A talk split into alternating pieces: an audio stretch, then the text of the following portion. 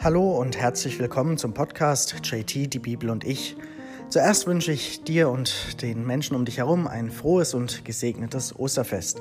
Und jetzt wollen wir heute trotzdem mit dem nächsten Kapitel, dem sechsten Kapitel der Apostelgeschichte, fortfahren. Dieses Kapitel ist in zwei Teile unterteilt, ist nicht besonders lang.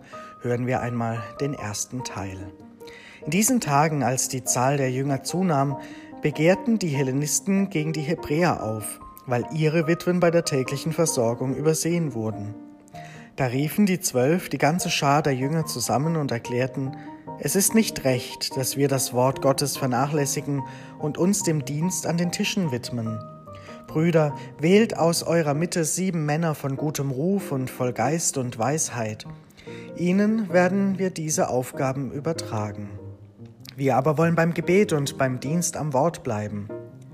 Der Vorschlag fand den Beifall der ganzen Gemeinde und sie wählten Stephanus, einen Mann erfüllt vom Glauben und vom Heiligen Geist, ferner Philippus und Prochorus, Nikanor und Timon, Parmenas und Nikolaus, einen Proselyten aus Antiochia.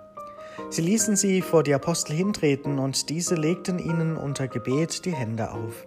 Und das Wort Gottes breitete sich aus und die Zahl der Jünger in Jerusalem wurde immer größer. Auch eine große Anzahl von den Priestern nahm gehorsam den Glauben an. Soweit dieser erste Abschnitt.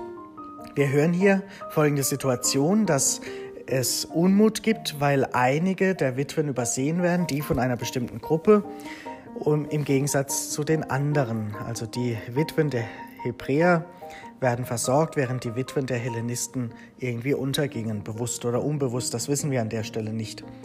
Und auf jeden Fall merken wohl die zwölf Jünger, dass ihnen die Aufgaben über den Kopf wachsen, dass sie nicht alles selbst erledigen können. Also von Jesus zu erzählen, zu lehren, jeden Tag Menschen vom Glauben zu überzeugen, zu begeistern und dann noch das tun, was die junge Gemeinde ja ausmacht, dass sie sich füreinander einsetzen, umeinander kümmern, miteinander teilen, dass sie sich umeinander sorgen und eben die versorgen, die es brauchen.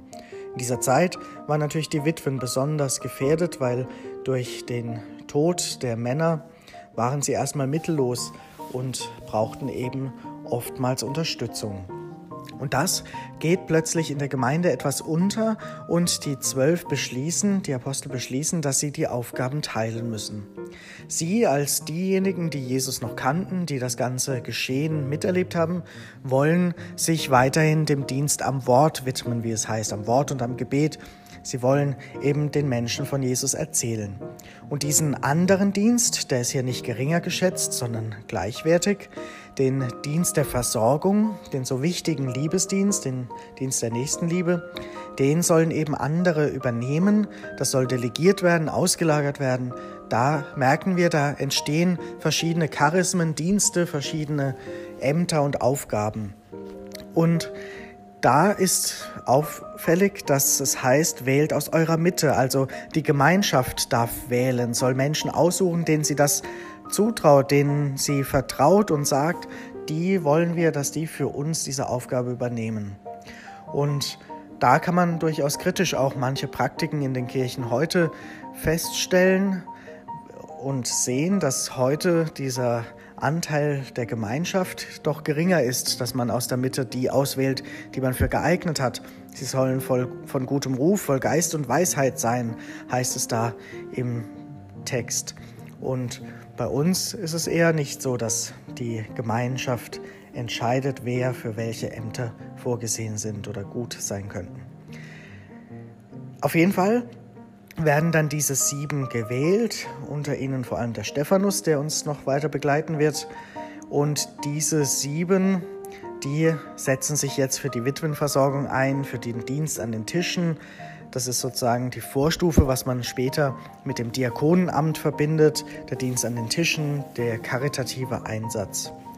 Und hier ist auch noch beschrieben, wie diese Aufgabe übertragen wird. Man sagt nicht einfach, gut, du machst das und fertig, sondern diese sieben treten dann vor die Apostel hin, ihnen werden die Hände aufgelegt und es wird für sie gebetet. Und dieses Zeichen der Handauflegung spielt nicht nur in der Kirche immer wieder eine Rolle bei den Sakramenten und an verschiedenen Stellen, beim Segen manchmal, sondern das ist ja auch was ganz Menschliches, Alltägliches, dass wir in den Familien, im Freundeskreis immer wieder anderen auch die Hand auflegen sozusagen, also bestärkend auf die Schulter klopfen, die Kinder in den Arm nehmen, gute Freunde trösten und so weiter. Dieses Handauflegen, das heißt, ich gebe meine Kraft, meine Energie weiter, ich meine es gut mit dir, ich traue dir das zu, ich möchte dich bestärken. Und wenn dann noch auch für einen gebetet wird, dann ist das ein schönes und ermutigendes Zeichen, dass denen jetzt vertraut wird, dass sie ihre Aufgabe einfach gut erledigen mögen. Lesen wir weiter. Stephanus aber, voll Gnade und Kraft, tat Wunder und große Zeichen unter dem Volk doch einige von der sogenannten Synagoge der Libertiner und Kyrenäer und Alexandriner und Leute aus Kilikien und der Provinz Asien erhoben sich, um mit Stephanus zu streiten. Aber sie, aber sie konnten der Weisheit und dem Geist, mit dem er sprach, nicht widerstehen. Da stifteten sie Männer zu der Aussage an, wir haben gehört, wie er gegen Mose und Gott lästerte. Sie hetzten das Volk, die Ältesten und die Schriftgelehrten auf, drangen auf ihn ein, packten ihn und schleppten ihn vor den Hohen Rat.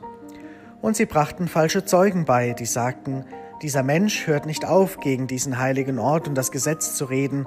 Wir haben ihn nämlich sagen hören, dieser Jesus, der Nazoräer, wird diesen Ort zerstören und die Bräuche ändern, die uns Mose überliefert hat. Und als alle, die im Hohen Rat saßen, gespannt auf ihn blickten, erschien ihnen sein Gesicht wie das Gesicht eines Engels. An dieser Stelle endet dieses Kapitel mitten in diesem Geschehen mit Stephanus. Morgen werden wir da weiteres erfahren, wie es mit ihm weitergeht. Aber diese Szene erinnert doch auch an die Verhaftung und Festnahme, die Kreuzigung Jesu.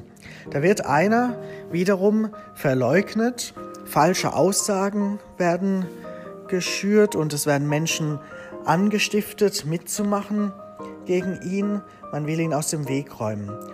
Und dieser Stephanus, es wird beschrieben, er redet voll Kraft und Gnade, er tut Zeichen und Wunder. Also es scheint, als sei das ein charismatischer junger Mann, der aus der Menge heraussticht, der die Menschen erreicht, der authentisch wohl von Glauben erzählt und der die Leute begeistern kann. Und das führt zu Neid und Missgunst und ja, diesen Stephanus will man aus dem Weg räumen.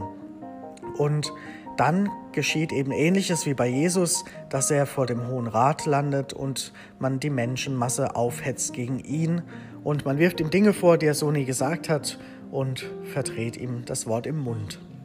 Eine Szene, die jetzt nicht unbedingt österlich ist, aber die der Realität entspricht. Wie viele Menschen werden verleugnet, werden zu Unrecht auch verurteilt von anderen Menschen. Vielleicht haben wir das selbst schon einmal erlebt, in so einer, einer Situation hilflos ausgeliefert zu sein, dass einem Schlechtes widerfährt und man sich nicht wehren kann. Die Menschen glauben einem nicht. Und vielleicht haben wir auch bewusst oder unbewusst schon mal in so einem Geschehen mitgemacht. Auch da können wir uns selbst immer wieder kritisch hinterfragen.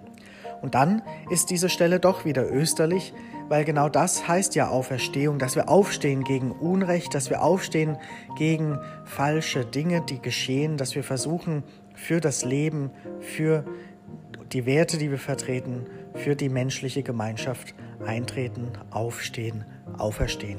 In diesem Sinne wünsche ich dir heute noch einen schönen Tag.